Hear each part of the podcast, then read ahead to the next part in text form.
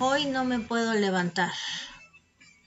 ¿Cuántos hemos escuchado esa canción y cuántas personas en, por lo menos México, han ido a ver el musical? Bueno, pues el tema de hoy y nuestro viaje empezará con esta canción. A mí desde pequeña algo que me ha hecho muy feliz es escuchar canciones, cantar. Así que decidí que mi podcast eh, estará casi siempre mezclado con algunas canciones. Y bueno, me presento, mi nombre es Ileana, soy psicóloga, soy maestra Reiki, doy comunicación animal, soy maestra de inglés, amo el frío y soy ah, una persona que constantemente está buscando herramientas para hacernos cargo de lo que no funciona en nuestra vida, para así dejar de culparla a la misma ya que la misma es una fuerza que durante mis 45 años he visto que es algo que no, no está dicho, digamos, es algo que está abierto a nuestra percepción.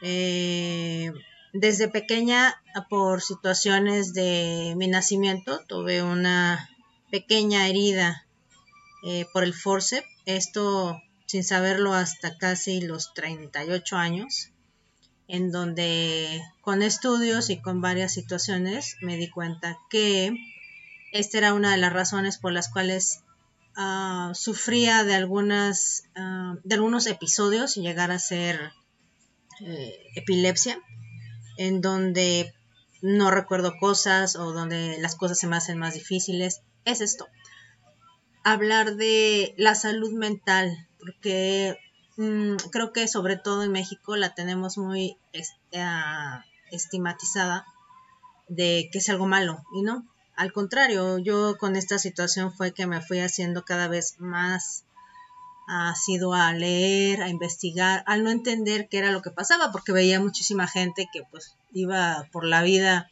sin cuestionarse ni siquiera si era bueno o malo pasarse un alto.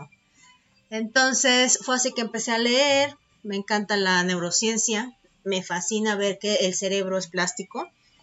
Por lo tanto, desde los veintitantos años comencé un camino para encontrar pues herramientas que me hagan estar el tiempo que tenga que estar aquí con la mejor calidad de vida.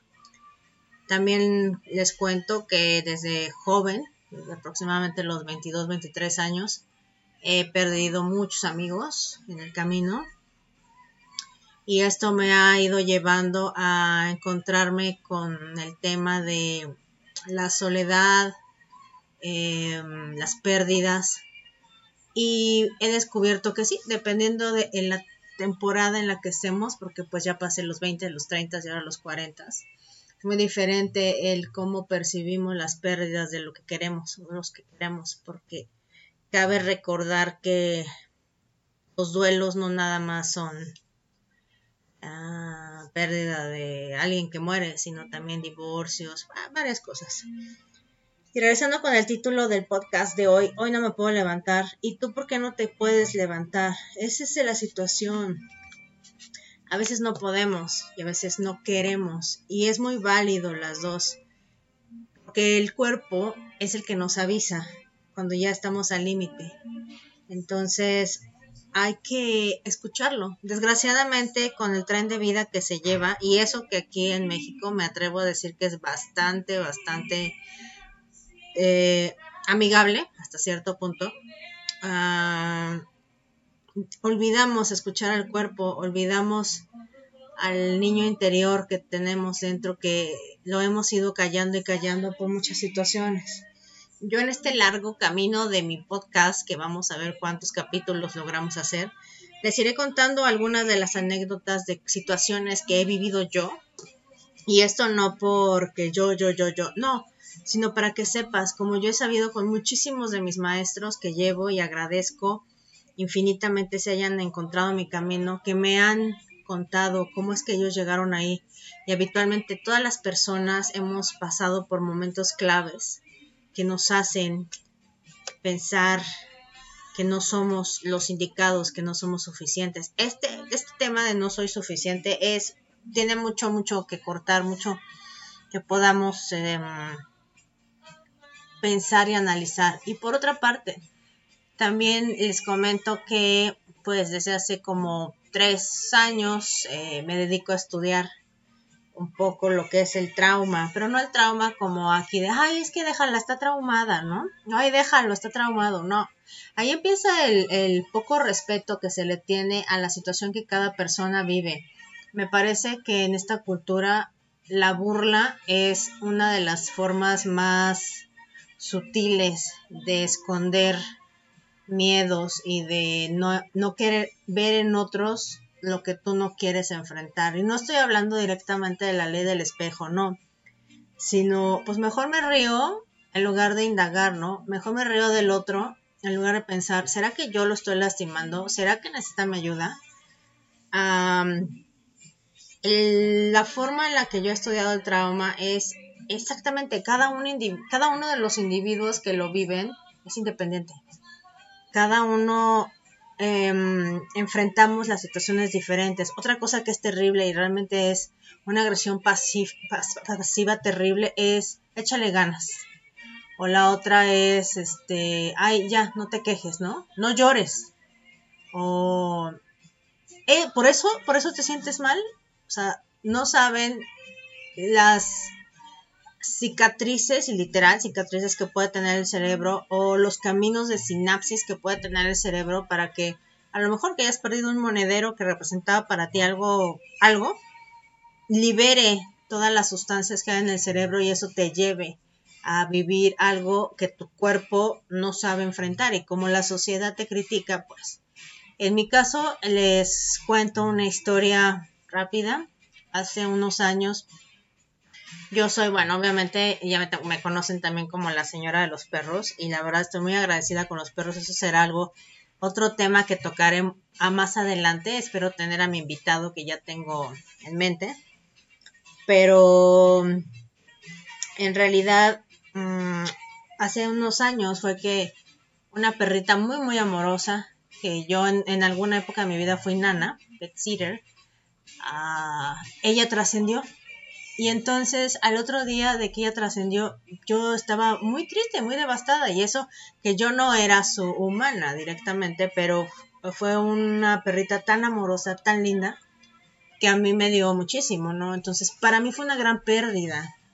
Y al otro día yo estaba llorando y me encontré con la dualidad de muchísima gente, obviamente gente que la mayoría que han tenido mascotas que me abrazaban, me decían que estaban conmigo, eh, muchas cosas que la verdad me resonaban, porque está el típico comentario que te dicen, te entiendo, no, no entienden. La verdad es que esto también es un resonar y el cuerpo lo siente. Tú sientes cuando la gente te está diciendo las cosas nada más por quedar bien o no. Pero la situación más tremenda que, que enfrenté fue haber estado en un lugar donde yo me sentía que podía ser seguro y mi cuerpo explotó de tristeza, de, una tristeza tremenda, ¿no? Y quise llorar y una de las mascotas que estaba ahí entendió mi dolor y, empezó a hacer un ruido, ¿no? Y la persona que estaba a cargo de estas mascotas se molestó a, punto de irritarse y pedir que guardáramos silencio. Esto no es situación de que estaba en su trabajo ni nada, es una situación en donde hay mucha gente, como esta persona, que no tolera, no tolera enfrentarse al dolor ajeno. Esto es porque es más fácil decirle a la gente cállate, no digas, no llores, no expreses, porque así no sacamos los fantasmas que tenemos. Ah, de esa situación aprendí bastante, aprendí que no tiene nada de malo llorar por la situación que sea, aprendí que tenemos que enfrentar nuestros duelos de la mejor forma, que siempre hay que buscar el mejor acompañamiento. También esa época fue algo que me... Cuando esta perrita muere, que se llama Cami, eh, a mí también fue como un giro de vida donde me di cuenta de tantas, tantas cosas, ¿no? y tan frágil que es todo, pero también tan mágico que puede ser cada momento. Y bueno, pues entonces regresando a hoy no me puedo guion, quiero levantar, ¿no? ¿En qué situación estás tú? recordemos que hemos pasado por un periodo de tiempo, casi dos años, en los que nos hemos enfrentado a cosas que ni siquiera, ni siquiera pensábamos. Algunas personas tal vez lo teníamos en la mente, pero cada quien lo está viviendo a su ritmo, cada quien lo está viviendo con sus, con sus oportunidades, cada quien está siendo acompañado por quien tiene que ser. Pero de igual forma, este es el inicio de cuestionarnos realmente esa persona que era estuvo preparada o estuvo bien cuando inició esto o yo quisiera ser otra persona, ¿no? Porque yo, por ejemplo, lo veo mucho con las mamás y les respeto mucho. Yo no soy mamá, tengo tres, tres perritos y también es una responsabilidad. Y a veces entiendo tanto cómo se les juzga a las madres de, de plano. O sea, eso, no me quiero levantar, ¿no? No puedo levantarme. En fin, por el día de hoy, este es el inicio de nuestro podcast. Queremos saber qué opinan de lo que hemos platicado.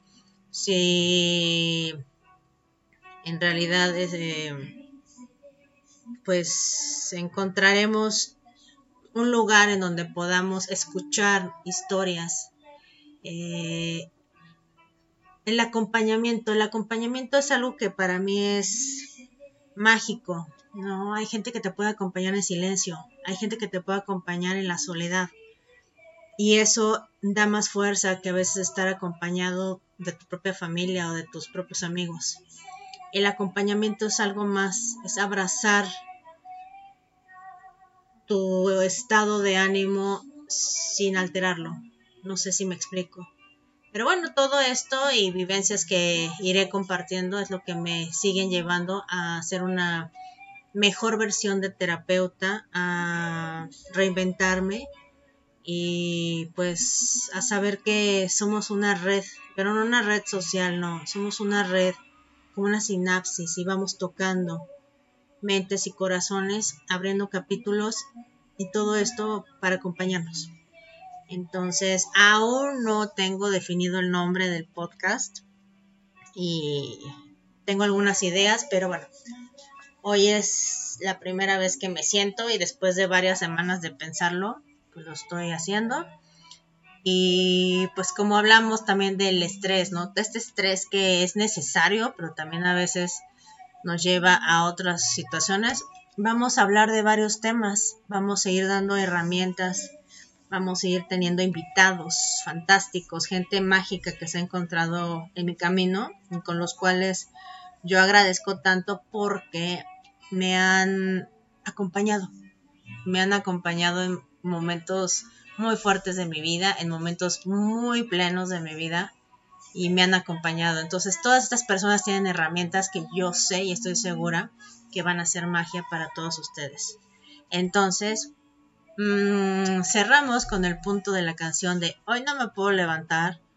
¿Por qué no lo cambiamos un poco las palabras y decimos Hoy elijo no poder levantarme, hoy elijo no querer levantarme? Y tal vez me tenga que levantar, pero ya con un cambio de palabras, el cerebro también se amolda. Y si algo, alguna cosa es mi pasión, es la plasticidad del cerebro. Entonces, pues vamos a recorrer este camino, vamos a, tener nuestros capítulos cortitos de aproximadamente 15 minutos y pues en unos días vamos a empezar a tener nuestros invitados. Y les agradezco mucho y que la vida y la situación en la que estén les ayuden a abrir posibilidades. Gracias.